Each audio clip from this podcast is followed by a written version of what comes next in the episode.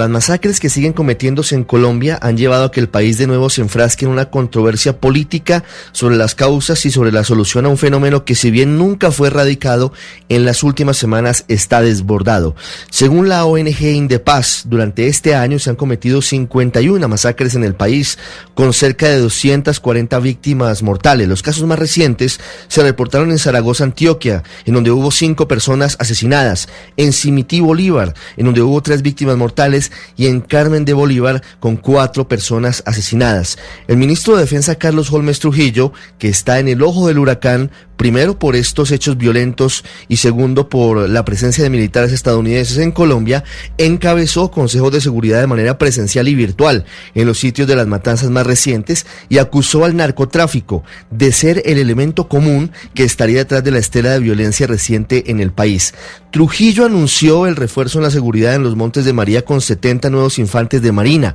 y fue tajante en decir que es urgente retomar la fumigación aérea con glifosato de los cultivos de coca para lograr, según él, cortar el chorro financiero a los grupos violentos. Sin embargo, hay sectores que consideran que esa no es la única solución y que lo que se requiere es la presencia del Estado en todas sus formas en esas zonas en las que justamente brilla por su ausencia.